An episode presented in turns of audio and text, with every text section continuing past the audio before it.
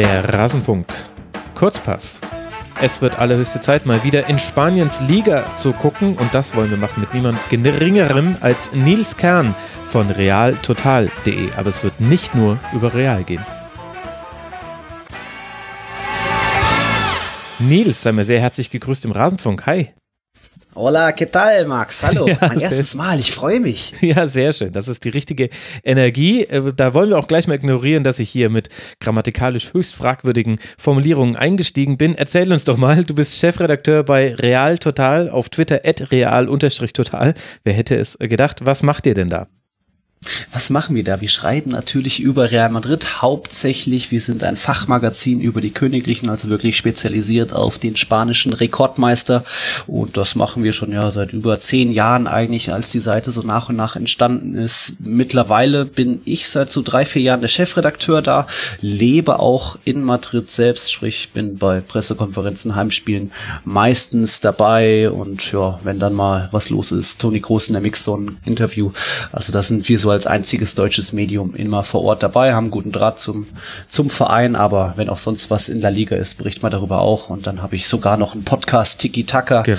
gemeinsam mit Alex Trücker von Barca Welt. Also gibt viel zu tun im spanischen Fußball und speziell natürlich bei den Königlichen. Genau, der Tiki-Taka-Podcast unbedingt empfehlenswert für all diejenigen, die sagen, wie kann das sein, dass der Rasenfunk jetzt monatelang nicht über La Liga gesprochen hat? Da wird euch geholfen, da treffen euch äh, die beiden, die beiden Großmächte, eben barsterwelt.de und Real Total, treffen da aufeinander und ich vermute, es geht in jeder Folge blutig zu. Nichts, alles andere würde mich enttäuschen, Nies blutig auch heute Morgen erst wieder aufgenommen. Ja, ich muss hier gerade noch mit dem Arm bandagiert aufnehmen, aber ja, es ist selten langweilig, immer lustig mit dem Alex da zu diskutieren, wann mhm. faul, kein Foul war und warum der Schiri. Naja, das ja. ja, den Alex hatten wir ja auch schon mit dabei. Es wurde höchste Zeit, dass du jetzt mal nachziehst. Wer dir folgen möchte, kann das tun als nilskern17 auf Twitter. Aber jetzt genug der Vorrede. Du hast die Ehre, über Real zu sprechen und wir können auch mit Real anfangen, denn wir wollen mal die Tabelle von oben nach unten so ein bisschen durchgehen und bei den bemerkenswerten Teams hängen bleiben. Da müssen wir über Madrid sprechen und da sehe ich, dass sich gar nicht so allzu viel getan hat zur letzten Folge, die ja schon wirklich eine ganze Weile zurückliegt. Weiter steht Real nur bei einer Niederlage, hat nur 14 Gegentore nach 23 Spielen und damit drei Punkte Vorsprung aktuell auf Barca. Wie läuft es denn so? Sieht ja ganz gut aus von den Zahlen her. Die Zahlen können sich tatsächlich sehen lassen. Sie haben jetzt im Pokal das erste Mal eine Niederlage seit wettbewerbsübergreifend 21 Spielen kassiert. Also Sidan hat es irgendwie geschafft, die Mannschaft wieder ja, so aufzustellen, dass sie wieder wettbewerbsfähig ist. Du erinnerst dich ja, 2018, 19 war nicht ganz so eine historische Saison bei den Königlichen mit drei Trainern und ja, die ersten Saison nach Cristiano Ronaldo. Aber diese Saison sieht das tatsächlich schon wieder besser aus, weil das liegt nicht unbedingt ähm, an einem Ronaldo-Ersatz, sondern weil die Defensive plötzlich steht. 14 Gegentore in La Liga, das ist der beste Wert in Europas Top-Ligen. Ja. Also irgendwie hat er sie da nochmal den, den Griff gefunden, um Ramos und Co. wieder so motivieren zu können, dass sie stehen. Und auch Thibaut Courtois hat mittlerweile Selbstvertrauen. Ähm, es läuft wieder, hat so viele weiße Westen wie schon lange nicht mehr, wurde jetzt auch heute erst frisch zum Spieler des Monats Januar in La Liga ausgezeichnet. Also da gibt es viele Sachen, die gut laufen. Toni Kroos scheint wieder über sich hinaus zu zu wachsen, nachdem der, der auch ein eher äh, schwächeres 18, 19 hatte. Karim mhm. Benzema ist wieder in alter Topform. Dani Cavachal sowieso immer, Varan sowieso immer. Also da Sidan hat irgendwie wieder den Draht gefunden. Sidan war mir jetzt nicht als Defensivexperte bekannt. Kannst du denn Kannst du da ein bisschen beschreiben, wie schafft es denn Real Madrid, so wenige Tore zu kassieren? Spielt man einen besonders stabilen Fußball, der vor allem zuerst auf die Defensive schaut und dann auf die Offensive? Wie, wie, wie macht er das? Er packt ja wahrscheinlich nicht den Bus, weil irgendwie muss man auch Tore erzielen das ist es, der Bus wird nicht geparkt, nur es ist nicht mehr ganz so der Fokus auf ähm, voll nach vorne rennen und dann auch möglichst Risiken eingehen und vielleicht nur noch einen Varan hinten stehen zu lassen, der da, damit sonst keiner mehr absichert. Das ist einfach wieder eine Mischung auch aus Motivation, dass ein Varan, Ramos keine Risiken eingehen und auch sicher ähm, die Zweikämpfe führen, da gar nicht groß ähm, vorm Strafraum rumfaulen oder auch im Strafraum. Da ist einfach Real Madrid viel sicherer aufgestellt. An der, am System hat sich gar nicht viel geändert. Es hieß zwar in der Sommerpause auch durch den Transfer von Luka Jovic, dass mhm. man vielleicht mit einer Art Doppelspitze spielen könnte, 4-4-2, aber eigentlich ist es bei dem 4-3-3 geblieben, was Real Madrid seit Jahren ähm, aufs Parkett legt. Da wird natürlich ab und zu mal variiert, wenn man gegen einen flügellastigen Gegner wie Sevilla spielt, aber eigentlich ist es immer noch dieses 4-3-3, wie man es schon immer kennt. Und so gesehen ähm, hat sie dann auch eine kleine Schwachstelle vielleicht erkannt in der Viererkette. Das war dann doch oft Marcelo in den letzten Jahren, der jetzt auch ein mhm. Bisschen in, in die Jahre gekommen ist, sage ich mal. Dem wurde jetzt mehr und mehr durch Neuzugang Ferland Mendy, der kam aus Lyon, der Rang abgelaufen. Also er sorgt schon mal für eine ja, defensive wichtige Komponente, weswegen ähm, die die Gegner durch die durch Reals linke Seite nicht mehr so oft durchbrechen. Auch Ramos hat sich wieder ein bisschen gefangen, ist zwar jetzt auch schon äh, bisschen alt mit seinen 33 Jahren, aber ja, wie gesagt, hat sich nochmal gefangen, waran nach wie vor Weltklasse, auch Cavachal wieder zu alter Topform gefunden, jetzt mehr oder weniger auch konkurrenzlos, hat ja auch eigentlich ähm, Otto de Sola, der zum FC Bayern gegangen ist, kaum eine Chance gelassen, da mal mhm. zu spielen, weil er selbst einfach ähm, wieder ja, in Form ist und so kommt das dann zu, zusammen, auch weil dazu noch kommt, dass ein Casemiro wohl der vielleicht beste Saison äh, beste Matrilene in dieser Saison ist, was zumindest unsere Noten bei Real Total angeht und auch sonst schon allerlei Auszeichnungen von La Liga bekommen hat und einfach ähm, ja, überlebenswichtig ist, vorne wie hinten ähm, ja, Bälle erriecht, erspäht und auch jede Menge Zweikämpfe gewinnt.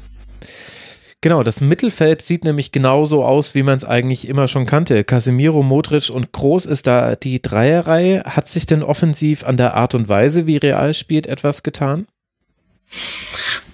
Das ist aktuell natürlich nicht ganz so, wie es vielleicht ähm, Sidan geplant hatte, weil Eden Hazard ist jetzt seit Ende November verletzungsbedingt außen vor. Der hatte einen Mikroriss gegen Paris erlitten, wird jetzt aber vielleicht am kommenden Wochenende schon sein Comeback geben nach zweieinhalb Wochen. Da war schon mehr, ähm, dass man einen Faktor hatte, der in der letzten Saison, in dieser Krisensaison gefehlt hat, der einfach auch mal drei Gegenspieler stehen lässt, mal aus dem Nichts, aus dem Stand irgendwie was schafft und ein bisschen unberechenbarer auf dem Spiel agiert.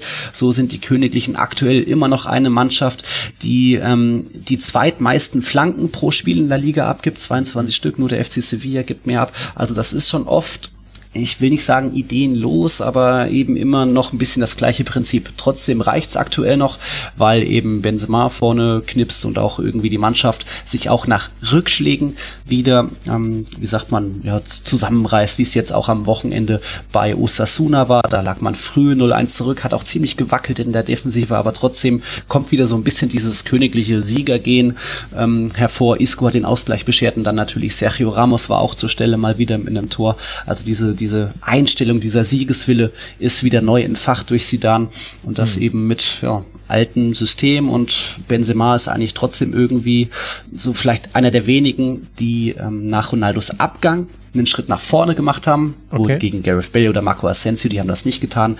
Benzema dadurch jetzt auch aktuell Ronaldo abgelöst als der Rekordvorlagengeber der Königlichen. Benzema steht da jetzt bei 132 Assists Krass. seit 2009.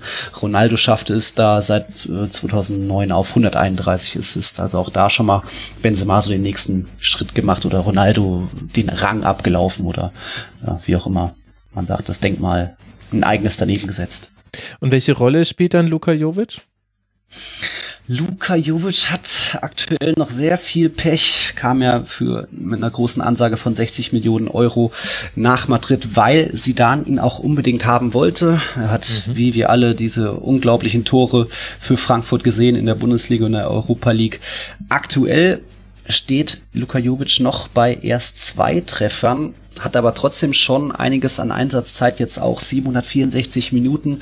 Das war am Anfang der Saison noch ein bisschen weniger, dann war Benzema mal kurz verletzt, also er kommt schon auch zu seinen Startelf-Gelegenheiten, aber konnte das bislang noch nicht so ähm, zurückzahlen, wie er das auch selbst erwartet hat. Er hat jetzt in einem Interview erst gesagt, er schaut sich die Videos von der letzten Saison an und fragt sich selbst, was ist da los? Glücklicherweise jetzt am Wochenende hat er mal wieder so ein typisches Jovic-Tor gemacht, technisch anspruchsvoll, aus 16 Metern, Direktabnahme mit dem schwachen Fuß in den Winkel. Das konnte sich sehen lassen und man, die Fans in Madrid, mit denen ich so rede, die wissen schon auch, dass er eigentlich ein absoluter Killer ist.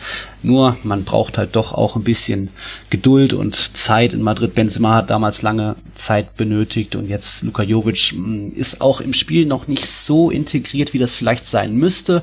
Jetzt habe ich ja gesagt, Madrid ist eine sehr flankenaffine Mannschaft, aber trotzdem kam da noch nicht so viel an, wie das vielleicht sein müsste. Er muss ja gefüttert werden, hat auch schon oft Pech gehabt. Ähm, was waren das? Drei Aluminiumtreffer, zwei abseitsbedingt aberkannte Tore schon dabei. Also diese Torbilanz von ihm könnte auch schon ganz anders lauten mhm. als nur zwei im Anführungszeichen mickrige Treffer.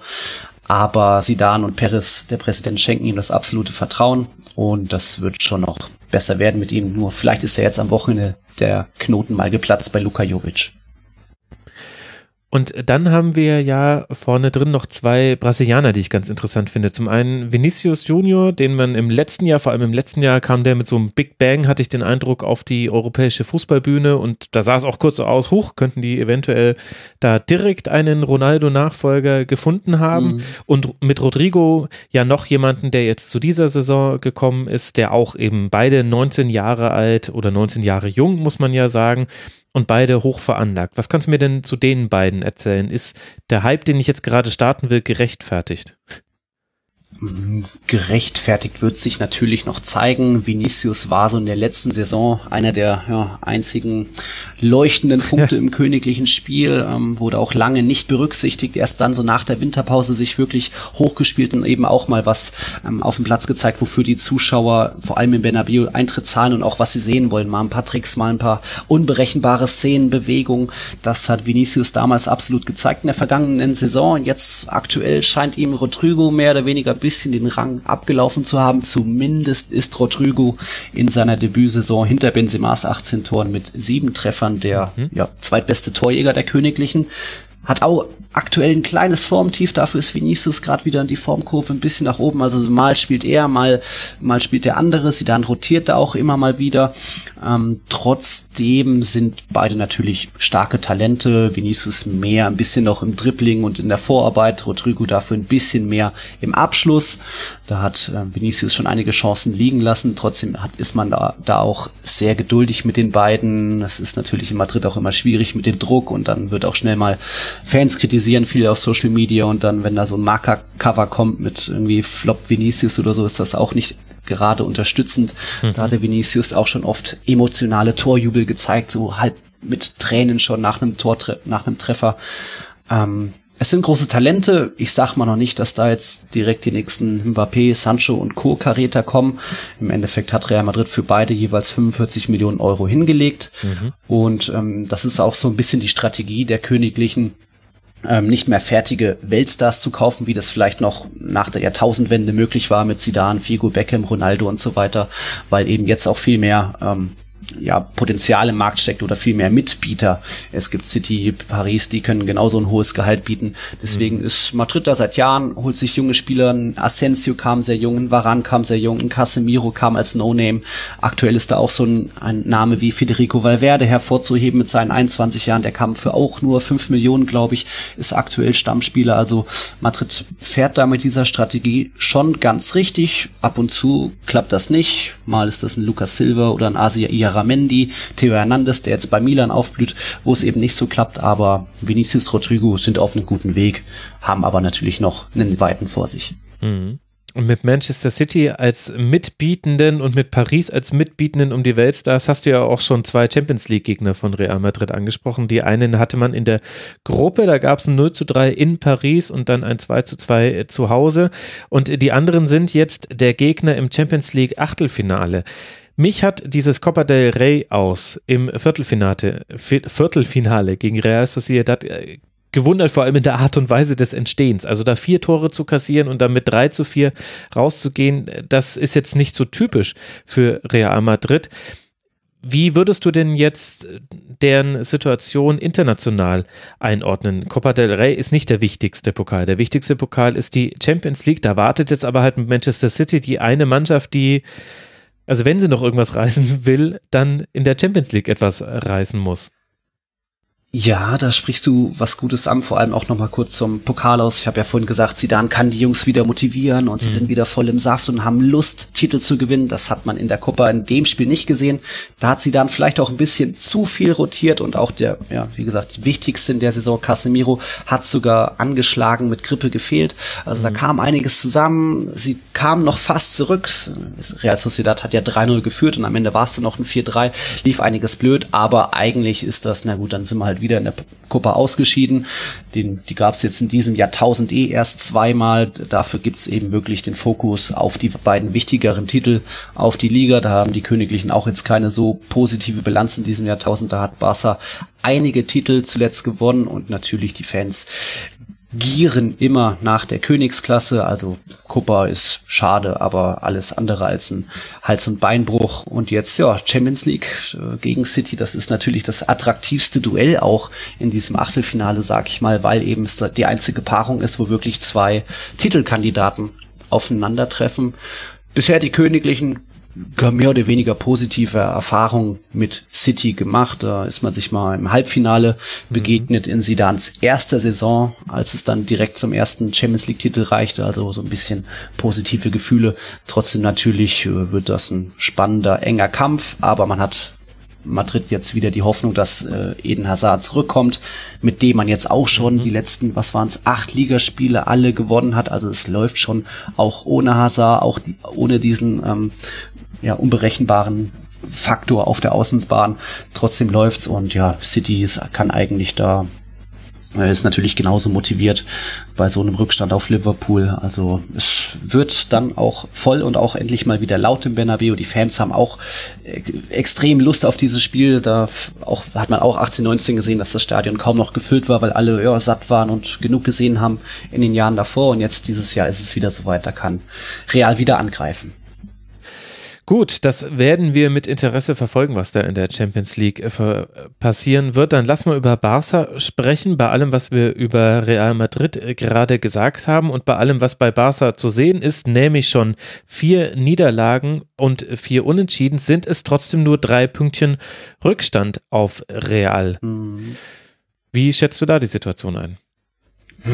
Da gab es ja jetzt im Januar den großen Trainerwechsel beim mhm. FC Barcelona. Also Ernesto Valverde musste als Tabellenführer gehen. Dann kam Kike Setien und plötzlich sind die königlichen Tabellenführer. Das hat sich schon von der Formkurve her mehr oder weniger angebahnt. Im Endeffekt war es dann eine 0-2-Pleite von Barca in Valencia, wo man absolut mal verlieren kann, die da den Tabellenwechsel Wechsel an der Tabellenspitze herbeigeführt hat. Ähm, unter Setien läuft es eigentlich ganz okay. Es gab jetzt schon fünf Sie Siege in sieben Spielen. Ähm, er versucht wieder ein bisschen mehr auf dieses alte, äh, alte Barca-Tugenden aller Johann Cruyff äh, hinzugehen. Es gab da schon Spiele mit über 1000 Pässen, mit denen man sich dann ganz stolz gewappnet hat. Okay. Nur ist das noch nicht wirklich in offensiver Gefahr umgemünzt oder das war jetzt aktuell noch nicht zu sehen. Jetzt am Ende bei Betis auch schwieriges Feld, 3-2 geworden nach zweimal ähm, Rückständen. Also da auch ein, Mann, ein Zeichen von der Mannschaft her gezeigt, von wegen, sie, sie sind wieder eine Einheit und kämpfen wieder. Alles meckern auf hohem Niveau. Sie sind ja durch die Champions League auch durchmarschiert und immer noch, wie gesagt, drei Punkte hinter dem Tabellenführer. Aber da ja, gibt's schon einige Baustellen, auch durch Verletzungen. Luis Suarez fällt jetzt noch zwei, drei Monate verletzt aus. Mhm. Usman Dembele muss jetzt operiert werden, wird wohl auch in dieser Saison nicht mehr auf dem Platz stehen. Deswegen könnte es sogar sein, dass Barca ausnahmsweise ähm, noch einen Stürmer verpflichten darf, weil sie aktuell nur noch Griezmann, Messi und den, wie alt ist er, 18-Jährigen oder 17, Ansu Fati vorne hat, 17. Also ziemlich dünn vorne besetzt. Ähm, da gab es dann eben jetzt auch das Pokal aus, wie die königlichen Barca unglücklich in Bilbao ausgeschieden. Mhm. Und ja, man, man, man setzt so ein bisschen auf die alten Tugenden, viel Ballbesitz, viele Pässe, wenig Flanken, wenig lange Bälle, so ziemlich das Gegenteil zu den Königlichen, aber da ist es auch das Gegenteil zu Real Madrid. Man hat hier eine sehr schwache Defensive. Also Piquet merkt man das Alter deutlich an, hat jetzt auch schon zehn gelbe Karten mit seinen 33 Jahren. Da gibt's allein aus dem Kuppe aus gibt es eine berühmte Szene von ihm, wie er einfach Iñaki Williams nur noch stoppen konnte, indem er sich sekundenlang an sein Trikot gehangen hat.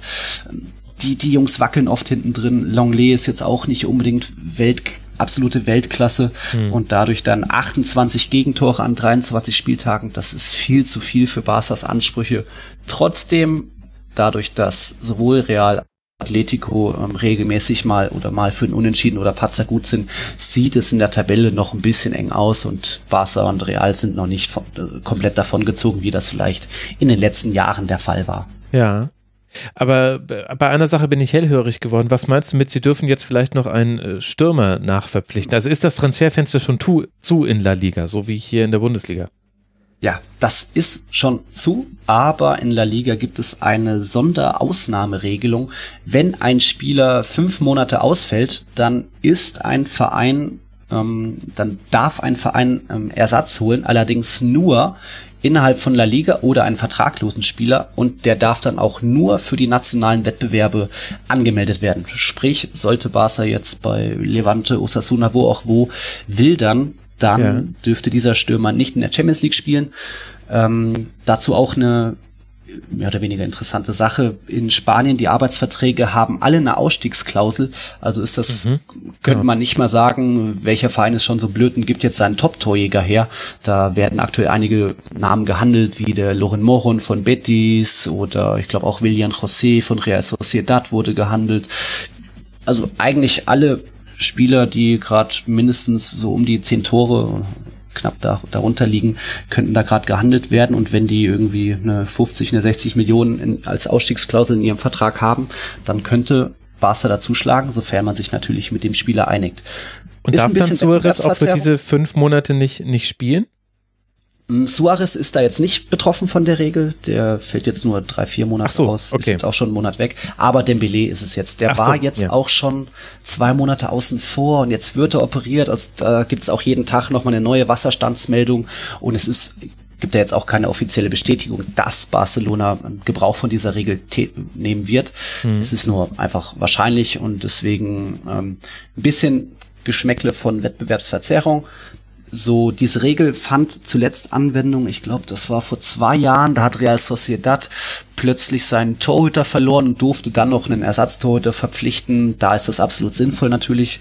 Aber so Barcelona ähm, ist da auch ein bisschen selbst schuld, weil sie haben es im Sommer ähm, verpasst, einen Ersatz für Suarez zu holen. Der ist jetzt auch schon 32 Jahre alt und immer mal mhm. kleine Bewegchen. Sie haben, waren im Winter zu geizig bei Rodrigo Moreno vom FC Valencia. Da wollten sie die Ausstiegsklausel, ich glaube 60 Millionen, nicht ziehen oder haben versucht zu verhandeln. Und dann gab es sogar einen, ähm, wie ich das, peinlichen oder lustigen Zwischenfall.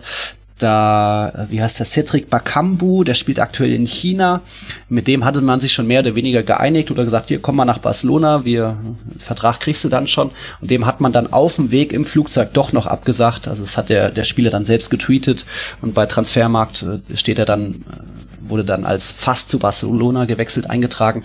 Also es sind schon viele ähm, Dinge, wo es auch bei der, in der sportlichen Führung von Barcelona aktuell kriselt. Wir hatten vorletzte Woche so eine kleine öffentliche Auseinandersetzung zwischen Sportdirektor Abidal und Legende Messi, die da nicht so ganz ähm, einer Meinung waren. Ähm, ja, viele, viele Baustellen bei Barcelona, wo, wo auch der Präsident Bartomeu mehr und mehr kriselt, auch durch die Entlassung, weil wer das sein Freund. Aber ja, mal sehen, was da noch alles passiert. Das ist wieder eine Regel, von der ich nicht wusste und bevorzugt natürlich diejenigen, die dann die Kohle haben, diese Ausstiegsklauseln auch zu ziehen. Aber so ist es eben. Es ist eine andere Liga, es sind andere Sitten. Äh, Barca jetzt mit äh, drei Punkten hinter Real und da ist ja tatsächlich irgendwie dann doch alles noch drin, auch wenn man äh, das vielleicht so gar nicht erwartet hätte. In der Champions League geht es übrigens gegen Napoli. Da kann man sich schon drauf freuen. Das sollte ein Spiel werden, wo es ein bisschen äh, knallt, um das mal so salopp zu formulieren. Dann haben wir auf Tabellenplatz 3 Retafe, die für mich relativ überraschend äh, dahin kommen, wobei ich mich erinnere, dass äh, mich Retafe schon häufiger überrascht hat in La Liga. Was führt denn dazu, dass die aktuell zwar sieben Punkte hinter Barca liegen, aber mit drei Punkten Vorsprung auf den Europa League Platz aktuell auf Champions League Kurs sind? absolut auf Champions League Kurs. Also das ist wirklich so aktuell die Überraschung der Saison. Ähm, kommt einerseits daher, dass sie ähm, ihren Trainer José Bordalas, der hat sie schon aus der zweiten Liga hochgeführt. Mhm. In der letzten Saison hat man schon an den Champions League Plätzen ein bisschen gekratzt, ist dann in der Europa League gelandet, wo es jetzt im Achtelfinale gegen Ajax Amsterdam geht. Mhm. Man hat einen Kader, wo nicht wirklich viel gewildert wurde im Sommer. Also da man hat immer noch diesen starken wie sagt man, drei Zack vorne. Das sind drei Spieler, die, die haben zusammen 30 Tore. Das sind Marta, Ankrel und Molina. Also drei Jungs, die wirklich sehr effizient sind.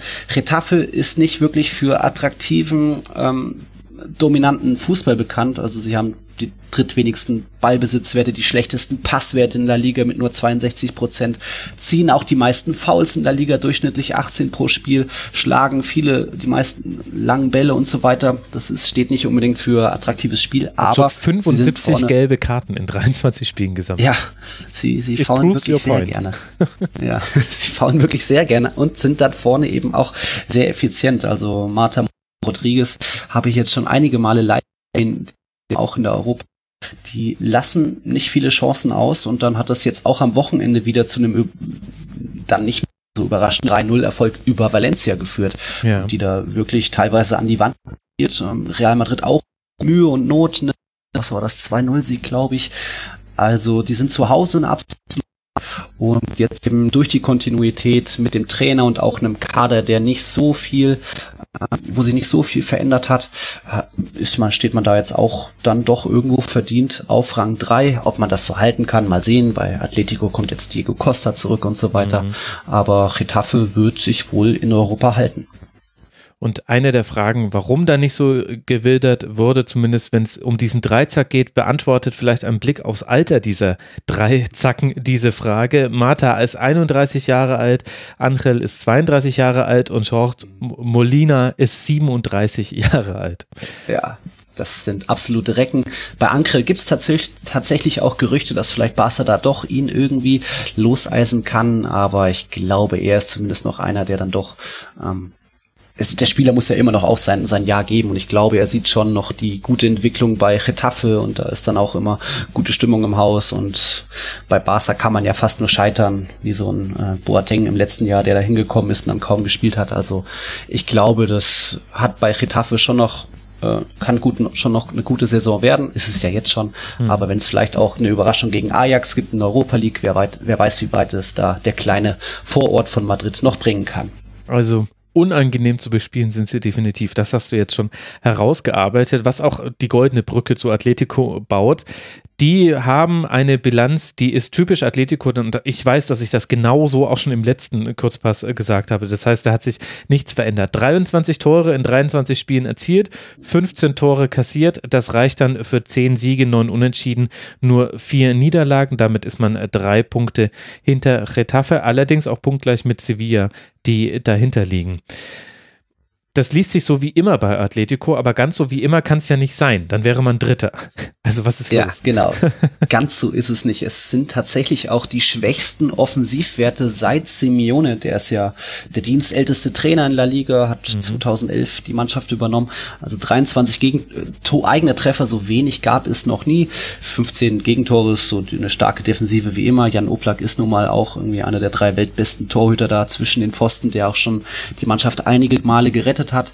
Vorne stottert der Motor ein bisschen bis manchmal auch sehr viel. Heißt, ähm, Neuzugang Joao Felix ist noch nicht wirklich angekommen, kam er für 126 Millionen Euro. Man hat auch ähm, gut Geld ähm, eingenommen durch die Verkäufe von Griezmann, von Lucas Hernandez, von Rodri zu, zu City. Das waren auch 300 Millionen Euro rum. Ähm, trotzdem läuft's noch nicht so, wie das sein sollte. Dieser kleine Athletic-Code, sage ich mal, dieses semionische Prinzip ist vielleicht hier und da immer auch mal mehr entschlüsselt jetzt nach so langer Zeit und die Mannschaften wissen, worauf man sich einstellen muss. Real Madrid hat sie zuletzt 1-0 bezwungen im Bernabeu. Das gab es auch lange nicht mehr. Ein Liga-Heimsieg im Bernabeu über Atletico. Ähm, Atletico ist immer noch die Mannschaft mit den meisten Tacklings in der Liga, jeweils 17 pro Spiel und sie sind genauso unangenehm. Und wenn sie ein Führungstor haben, wie jetzt am Wochenende, da hat es dann zu einem, einem 1-0-Sieg ähm, durch ein frühes Tor gegen Granada gereicht. Dann verwalten sie das eben auch, das weiß man. Manchmal kommt da noch ein Konter des Gegners dann durch oder irgendwie bricht einer durch und dann kommt es irgendwie zu einem, dann kann Granada da auch nochmal punkten. Aber jetzt am Wochenende hat es dann nicht gereicht. Also sie sind unangenehm, aber trotzdem vorne stottert es oft. Morata erst sieben Tore, Costa jetzt lange verletzt gewesen. Ancrel Correa rettet da immer mal, ist noch für ein Türchen gut, aber Joao Felix eben noch gar nicht wirklich da, noch nicht so angekommen. Und ja, es läuft einfach noch nicht so wirklich rund. Vielleicht gibt's dann gegen Liverpool in der Champions League eine Überraschung, mhm. aber ähm, die, die, die kritischen Stimmen gegenüber Simeone, sie werden lauter. Gut, wobei äh, gefühlt ist dieses Crescendo schon seit zwei Jahren so ein bisschen im Anmarsch. Wer weiß, wie laut die Stimmen da noch werden können. Also, dass äh, äh, Felix nicht gleich äh, Griesmann ersetzen kann, das wundert einen jetzt bei der Bedeutung, die Griesmann hatte, nicht unbedingt. Welche Rolle spielen denn dann Verletzungen, wenn ich mir die drei Mittelstürmer, die nominell für Atletico die Tore schießen könnten, angucke, dann haben wir eben Felix, der sich jetzt äh, verletzt hat. Wir haben Morata, der, der schon ein paar Spieltage ausgefallen ist und vielleicht auch nicht die erste Wahl ist. Und dann haben wir mit Diego Costa jemanden, der eben mit Bandscheibenvorfall jetzt länger ausgefallen ist. Spielt das auch eine entscheidende Rolle bei dem, was gerade nicht funktioniert bei Atletico? Hm, spielt natürlich absolut äh, eine entscheidende Rolle. Da hat auch Atletico genauso viel Pech wie Real Madrid auch. Die kriegen es dank einem großen Kader noch irgendwie hin. Bei Atletico fehlt auch Kieran Trippier, der Rechtsverteidiger, auch neu zugange, mhm. war auch so einer der besten Akteure bisher in der Saison. Also da kommt schon immer viel zusammen. Ähm, hat aber dann auch immer mal was mit dem System zu zu tun. Zu Beginn der Saison, da waren eben Felix, Morata und Costa alle fit. Sprich, Felix musste sich erstmal irgendwie auf der linken Außenbahn zurechtfinden. Das hat so gar nicht funktioniert. Deswegen steht er jetzt auch erst nur bei vier Toren aus 24 Einsätzen wettbewerbsübergreifend. Das ist noch zu wenig. Morata hat schon auch immer mal einen Lauf, aber dann auch manchmal eben nicht. Gegen, gegen den Bernabeu auch ziemlich unter, jetzt zuletzt beim Derby. Also, ja, es ist dann vielleicht auch irgendwo doch ein bisschen die individuelle Klasse, dass man eben Morata und Costa, dass es da eben nicht für die Weltklasse reicht. Das, was ähm, Atletico bräuchte, wenn man dann eh nur fünf Chancen pro Spiel hat, dass dann auch wirklich einer mindestens rein muss. Das kann schon ein Felix mit seinen jetzt 20 Jahren noch bringen in Zukunft, aber ist abs aktuell noch nicht wirklich so zu sehen, auch weil eben ähm, ja dieses immer nur reiben und kämpfen und ist vielleicht auch nicht mehr das absolute Mittel, wenn jetzt sogar irgendwie, ja, Sevilla, San Sebastian zeigen ja auch, dass man auch mit teilweise mal flüssigen, attraktiverem Fußball auch erfolgreich sein kann, auch wenn die jetzt in der Tabelle noch eins dahinter stehen. Hm. Aber immerhin nur eins nach äh, dahinter. Und mit äh, Thomas Lemar, da sieht so aus, als würde das, was so ein bisschen wie ein Missverständnis aussähe, sich auch in diese Saison weiter transportieren. An ja, dieser Stelle vorziehen. würde ich dir ganz gerne die Zügel in die Hand geben mit äh, Blick auf Uhr und äh, Tabelle. Über welche mhm. Vereine würdest du noch ganz gerne sprechen? Alle 20 werden wir ja leider nicht schaffen.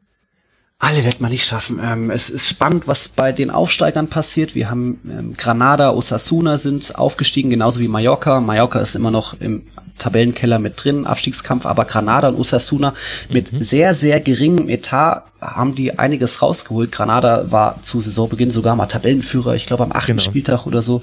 Also hat fast ein bisschen nach Leicester-Märchen gerochen. aber die machen Spaß, denen zuzusehen, auch wenn da jetzt auch nicht immer der absolut attraktive Fußball zu sehen ist, sondern auch mehr Konter und Kampf. Osasuna sehr heimstark, hat jetzt zwar gegen Real Madrid die, ich glaube, dritte Heimniederlage kassiert, aber dort wildert dagegen ein Chimia Avila, ein toller Mittelstürmer, der sich jetzt leider verletzt hat. Der hätte auch einer für Barca sein können. Also da kann man immer mal reinschauen, wenn das gerade auf der Zone läuft.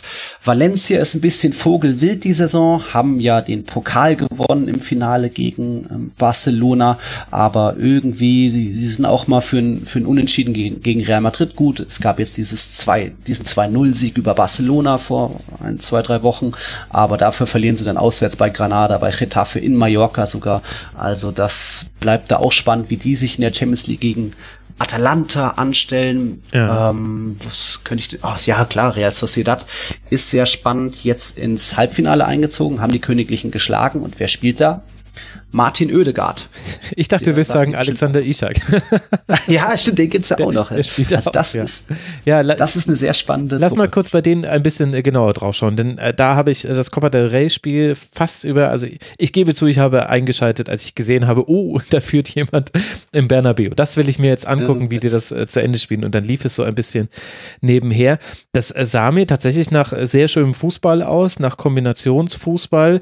Klar, in dem Spiel haben auch wahrscheinlich Dinge funktioniert, die sonst nicht immer äh, funktionieren werden. Aber weil da eben so viele junge Spieler spielen, mit zum Teil klanghaften Namen, wie eben Martin Oedegaard, Erklär mir mal, also war das jetzt nur ein einmaliger Ausreißer oder steht das so ein bisschen stellvertretend für das, was die hinbekommen? Ist absolut kein Ausreißer. Also wir äh, im Podcast von Tiki Taka mit dem Alex, wir, wir nennen Real Sociedad immer so das Hipster-Team, weil schon im Sommer abzusehen war so, boah, die haben so viele junge, interessante Spieler jetzt verpflichtet mit dem Isaac, mit dem Ödegard. Ist fast ein bisschen so die BVB-Resterampe, weil ein Merino ist ja auch da, ja. ein Janusai kennt man noch. Der ist jetzt nicht so die ganz große Nummer die Saison, aber auch ein Merino hat jetzt geknipst gegen Real Madrid. Ähm, das war schon abzusehen, dass man da viel ähm, erwarten kann von den Basken und Oedegaard hat im Endeffekt nach zwei guten bis sehr guten Jahren in Holland, wo er nicht so ganz im Fokus der Öffentlichkeit stand, wo, nie, wo nicht jeder Fehler gleich zu einer Schlagzeile geführt hat, hat der jetzt ein Team gefunden, wo er wirklich ähm, junge, schnelle ähm, flinke Spieler wunderbar schicken kann. Er hat ein tolles Auge, einen tollen Pre-Assist liefert der, ist da so in einer Liga mit Messi, was die Statistiken angeht in La Liga. Und dann eben so ein, so ein Oyarzabal ist immer für ein Tor gut, ein Porto spielt eine tolle Saison, Merino hat jetzt mal geknipst, Isaac, ja, was war das in den letzten zwölf Partien, ich glaube zehnmal in diesen zwölf Partien getroffen, der hat einen Riesenlauf. Lilian José mit acht Toren eigentlich auch nicht so äh, schlecht als Mittelstürmer. Das ist einfach die Mannschaft sehr gut aufgestellt und dank auch einem bislang überragenden Oedegaard, der so für mich ein bisschen fast der Spieler der Hinrunde war. Mhm. Ähm, jetzt in der Rückrunde nicht mehr so ganz extrem auf gewesen. Da war jetzt wirklich die Partie im Bernabeu, wo auch das 1-0 hat, also gegen seinen, den Club, der ihn aktuell an Real Sociedad verliehen hat, dann auch nicht gejubelt und fast andächtig sich entschuldigt, aber eben noch ein Traumassist geliefert, wo dann Isaac getroffen hat, wurde wegen Abseits zurückerkannt, aber das ist eine spannende Truppe, die tollen Fußball zeigt, schnelle, schnelle Pässe liefert, viel über die Außen geht und dann auch vorne ein paar Knipser stehen hat. Das kann man sich durchaus auch mal anschauen und vielleicht schaffen die es ja auch ins Pokalfinale. Mhm. Im Copa del Rey Halbfinale geht's jetzt in dieser Woche. Da trifft Real Sociedad auf den Zweitligisten Mirandes. Mhm. Mirandes hat schon drei Erstligisten ausgeschaltet, Celta, Sevilla und zuletzt Villarreal. Ähm, ist ja reformierter Modus, sprich keine Rückspiele mehr. Nur im Halbfinale jetzt gibt's wieder Rückspiele, deswegen haben da sich ein paar Underdogs durchsitzen können. Atletico und Valencia sind früh ausgeschieden und so weiter. Aber es könnte die Saison von Real Sociedad werden oder auch von Athletic Bilbao. Die treffen im anderen Halbfinale auf Aufsteiger Granada. Ja. Also vielleicht baskisches Derby da im Endspiel am 18. April. Aber Real Sociedad auch so ein bisschen, ja, ähm, gucke ich einfach gern an, weil es wirklich cooler Fußball ist, schnell und Oedegaard wirklich eine tolle Saison spielt, auch weil er da Keypass-mäßig in einer Liga ist mit Messi und auch viele Bälle erobert im letzten Spieldrittel.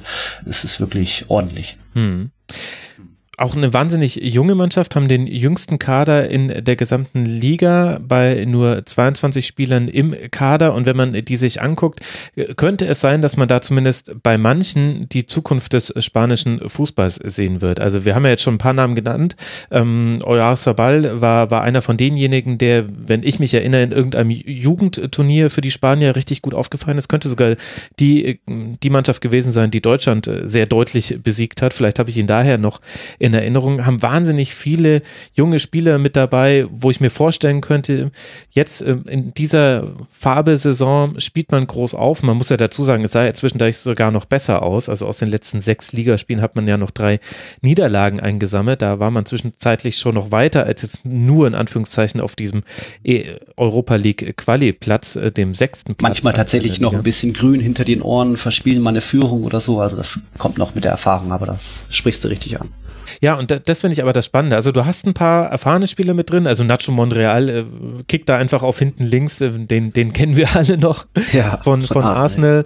Arsenal. Äh, und, und ja, dann, dann mit äh, Zurutusa noch jemanden im Mittelfeld, wobei er eigentlich, glaube ich, nicht so die große Rolle gespielt hat, wenn ich es richtig ähm, jetzt verfolgt habe. Aber dann halt diese ganzen Jungen, wo man halt wirklich sagt, ja, spannend, das könnte ein, das könnte ein Sprungbrett für die sein. Wer weiß, wo man an Udegaard dann noch sieht, wer weiß, wie es jetzt mit Alexander Ishak weitergeht und dann eben diesen ganzen jungen Spaniern, wo ich mir auch also wo ich mir vorstellen könnte, dass auch der ein oder andere da bei der Europameisterschaft auf einmal im Nationalteam auftaucht und man sich fragt, huch, wo kommt denn der auf einmal her? Und dann ist die Antwort, ja, von Real Sociedad, du hast zu wenig La Liga geguckt absolut möglich. So ein Merino, ein Porto, ein Oyasabal haben wirklich eine gute Saison, könnten da auch in Luis Enriquez erweiterten Kreis nochmal kommen. Da ist er jetzt wieder zurück im Amt, hat da jetzt noch nicht viel verlauten lassen, wen er wann, wie, wo mal sehen will. Aber Martin Oedegaard wird noch, der Stern wird noch weiter aufgehen. Da gibt es mit Real Madrid die Vereinbarung, dass er auf zwei Jahre verliehen wird, sprich erst 21 im Sommer zurückkehren soll zu Real Madrid. Und dann kann er da auch wirklich das, das Gesicht der, neu der nächsten Jahre sein, so gemeinsam mit so jungen Spielern wie einem Fede Valverde oder auch einem Vinicius, auch einem Rodrigo. Also Oedegaard macht Spaß zuzuschauen und wenn, wenn ihr da mal, liebe Zuhörer, bei der Zone die Gelegenheit habt, einfach einschalten, Ödegard gucken, macht Spaß, lohnt sich. Ich sag genauso. Mal sehen, ob der nochmal zurückkehrt zum BVB oder ob der sich da in der Liga festsetzt. Ja, man hört so ein bisschen äh, das Funkeln in deinen Augen heraus als Realfan. Kann man das gut nachvollziehen. Und für all diejenigen, die sich diese Frage genauso wie ich gestellt haben, wie alt ist eigentlich Ödegard? 21. Also immer noch wahnsinnig jung. Einfach ein spannendes Team. Gibt es noch äh, jemanden, über den du gerne noch äh, sprechen wollen würdest? Mm, es ist natürlich auch der Abstiegskampf gerade extrem spannend in der Liga. Also man kann, es gibt da nicht mal einen, der sich schon weit abgesetzt hat, wo man sagen kann, ja gut, die sind schon sicher weg. Da stehen wirklich die drei aktuellen Abstiegsplätze sind mit drei Teams besetzt, die alle jeweils 18 Punkte haben. Mhm. Ähm, Espanyol, Leganés und Aufsteiger Mallorca kämpfen da noch ums Überleben. Celta Vigo gerade aus der Abstiegszone raus. Bei Espanyol ist spannend. Die haben, haben eh die schwächste Hinrunde aller Zeiten hinter sich. Ich glaube auch in der Liga insgesamt. Ähm, erst einen Heimsieg, ähm, die schlechteste Defensive mit 40 Gegentoren, um, sind aber dafür in der Europa League weitergekommen, treffen da auf die Wolverhampton Wanderers, bisschen widersprüchlich. Aber es also sprich ein spanisches gegen ein portugiesisches Team, für alle, die die Premier League ein bisschen verfolgen. Mhm. okay.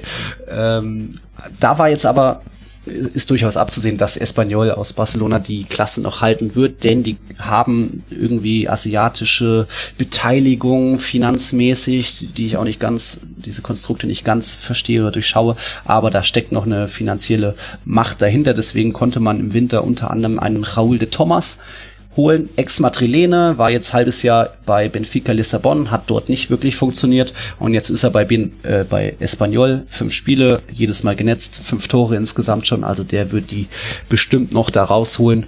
Okay. Ähm, und dann mal sehen, ob es dann für Eber äh, den 16. aktuell noch eng wird oder so, aber Espanyol dürfte das noch schaffen. Leganes, Mallorca, hm, da wird's wohl eher eng, die haben dann auch eher geringere finanzielle Mittel noch kleinere Kader, aber mit Espanyol dürfte noch zu rechnen sein und dann vielleicht auch in der Europa League mit einem Raul de Thomas vorne.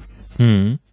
Ja, das ist schon interessant. Also ordentlich Geld investiert. Also allein Raul de Thomas laut transfermarkt.de mit 20,5 Millionen. Dann noch mit Adrian Embarba, einen Rechtsaußenspieler für 10 Millionen von Rayo Vallecano geholt. Mit Leandro Cabrera, einen Innenverteidiger aus Retafe für 9 Millionen. Also da hat man wirklich gekleckert äh, und nein, nicht gekleckert, sondern geklotzt. So rum heißt es ja bei Espanyol. Ja. Die ja Deswegen tatsächlich, ich habe ich es nochmal nachgeguckt, die sind ja ein richtiges Urgestein. Also das letzte Mal in der zweiten Liga haben die 1993, 94 gespielt. Das wäre tatsächlich etwas äh, sehr beeindruckendes im negativen Sinne, wenn man da absteigen würde. Aber du hast es ja schon eingeordnet, sieht jetzt nicht so aus. Das war mir jetzt auch nicht neu, aber war ihm jetzt auch nicht so bewusst. Die haben jetzt auch schon ähm, alle auf der Trainerposition auch schon einiges getan. Seit Juni gab es vier verschiedene Trainer. Also Rubi wurde im Sommer abgeworben von Betis, dann kam Gallego, der wurde dann im hm. Herbst oder so durch Pablo Machina ersetzt und jetzt eben seit Dezember, glaube ich, äh, Abelardo im Einsatz, ein Ex-Barca-Spieler, der auch so ein bisschen für mehr äh, effizienteren kämpferischen Fußball bekannt ist. Das dürfte schon noch reichen, um da Espanyol zu retten. Wäre schade, weil es ist auch ja absolut ein Traditionsverein. Mhm. Und ähm, ja, dann, dann hätte Barcelona wirklich nur noch einen Club. Das ist ja in Madrid eine andere Sache mit letztes Jahr waren es fünf Erstligisten, dann ist Rayo abgestiegen, jetzt sind es noch vier. Also kann Barcelona kann schon noch zwei Erstligisten vertragen. Ja, Tatsächlich waren sie nur eine Saison in der zweiten Liga. Ansonsten seit Liga-Gründung, zumindest so wie ich es jetzt gerade hier sehe, immer mit dabei. Der HSV der spanischen Liga, um es mal so zu formulieren. Äh, dann haben wir Leganes und. In der Liga gibt es aber drei echte HSVs. Kennst du die? Naja, Drei, das werden wahrscheinlich Real, Barça und. Ja, ja. Ist es Valencia? Nee, es nee. ist Bilbao. Bilbao. Ah, verdammt, ich habe noch überlegt, hm. einer der Basken könnte es sein. Ach, stark. Ja, ja. Okay. Wieder was gelernt, siehst du. Wird es denn in Spanien auch thematisiert, dass das jetzt nicht der, also das ist ja dann kein Abstiegskampf mit gleichen Mitteln, wenn da gewisse Mannschaften so hohe finanzielle Mittel einsetzen können im Vergleich zu anderen. Wird das ähnlich kritisch gesehen wie hier oder ist da die spanische Fußballfanseele ein bisschen anders sozialisiert? Ist eine gute Frage. Ist mir jetzt, was ich so hier in Madrid mitbekommen habe, nichts besonders aufgefallen, als dass da, ähm, als dass es da ähnliche Widerstände gibt, wie wenn ich hier an äh, 50 plus 1 und Kind denke, ja. dass da, dass da Twitter-Hashtags trenden und so weiter. Also es ist jetzt auch nicht abzusehen, dass da irgendwo sich äh, Red Bull irgendwo einkauft oder so, aber im Endeffekt, es gibt nur noch ganz wenige Mitgliedergeführte Vereine. Das war Anfang der 90er noch anders. Jetzt weiß ich Real Madrid, Barcelona und vielleicht noch äh, zwei, drei andere, die wirklich nur ähm, Mitglieder geführt sind, ohne irgendwie Geschäftskonstrukte dahinter. Also ist es eher schon Normalität, dass mhm. viele Vereine nicht mehr so hundertprozentig selbstständig sind, sondern wirklich auch so eine äh, die Geschäftsform Plattform heißt SAD. Jetzt muss ich überlegen, war das eine Aktiengesellschaft oder war das sowas wie eine verkappte GmbH?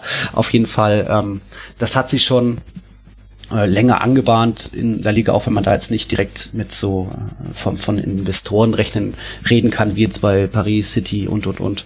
Aber es ist entsprechend, um zu deiner Frage zurückzukommen, ist das nicht das große Thema, wenn das jetzt Espanyol mehr Mittel hat als jetzt das kleine Leganes.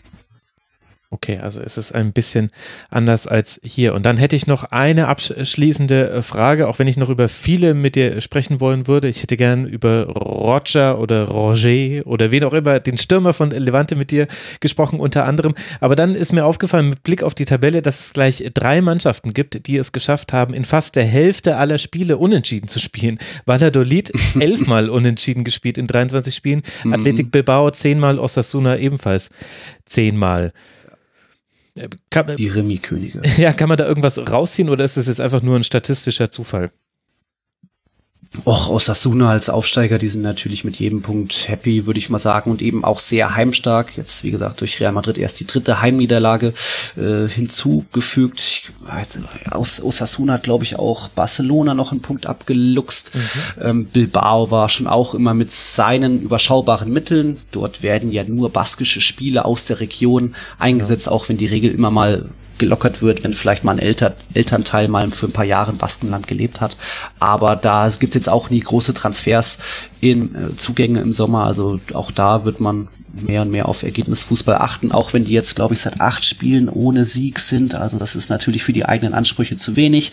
Jetzt hat man Barcelona geschlagen im Pokal, wenn auch etwas glücklich, aber da muss schon auch noch mehr gehen. Ähm, und wen hat's noch? Real Valladolid, ja. Das ist wiederum der Ronaldo-Club. Dort ist O Fenomeno, der Brasilianer, ähm, Hauptanteilseigner mit Ach, 51 der Ronald. Ja. Der Ronald, ja, ja, nicht, nicht der, nicht der Dünne. Ähm, dort äh, Ronaldo vor zwei Jahren oder so sich eingekauft, die, die Aktien ist da als Präsident und Eigentümer. Dort hat man zwar langfristig den Anspruch, ähm, ja, ein bisschen europäisch auch mitwirken zu können. Da wurde jetzt auch im Winter noch ein Ben Afa, glaube ich, geholt. Also da spielen schon auch ein paar bekannte Namen, die man auch mal aus der Bundesliga kannte. Aber da ist halt noch ein bisschen ähm, Realität und Wunsch ein bisschen weit auseinander. Und dann ja. immerhin holt man da mal halt mal noch eher einen Punkt, als sich direkt abschießen zu lassen. Ja, also in der Tat. Also Valladolid auf äh, Platz 15 mit acht Punkten Vorsprung auf die Abstiegsränge. Nach oben sind es aber dann auch schon elf. Also da ist tatsächlich noch ein bisschen was zu tun, wenn man, wenn man diesen internationalen Fußball da sehen möchte bei Valladolid. Und und ich glaube, Ronaldo wird weinen, wenn er sich die Spiele der eigenen Mannschaft anguckt. Äh, nach Deportivo Alaves die Mannschaft mit den wenigsten Schüssen pro Spiel in mhm. Richtung des gegnerischen Tores. Also offensiv kein Feuerwerk, um es mal so zu sagen. Äh, nein, nicht, nicht wirklich. Die wirklich zweitwenigsten 8,7 ist, glaube ich, der Durchschnitt. Äh, Habe ich hier pro Spiel. Das ist nicht viel. Und da hat jetzt, war jetzt auch nach der Rückrunde, nach Rückrundenbeginn noch keine Trendwende wirklich abzusehen. Also hm, vielleicht rutschen die da noch weiter runter. Sind jetzt auch erst seit zwei, drei Jahren wieder in der ersten Liga. Mal sehen. Mal sehen.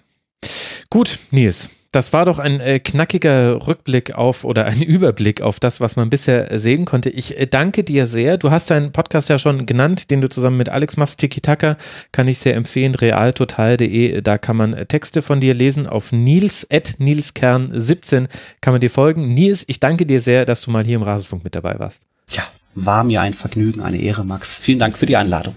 Sehr, sehr gerne. Und euch, lieben Hörerinnen und Hörern, danke für eure Aufmerksamkeit. Das war Rasenfunk Kurzpass Nummer 145 zu La Liga. Ich hoffe, er hat euch Spaß bereitet. Ihr könnt den Rasenfunk unterstützen auf rasenfunk.de slash unterstützen oder auf kiosk.rasenfunk.de. Da sieht dann die Unterstützung sogar auch noch schön aus. Ansonsten hören wir uns wieder in einem unserer Formate. Wenn ihr wollt, würde mich freuen. Bis dahin macht's gut. Ciao.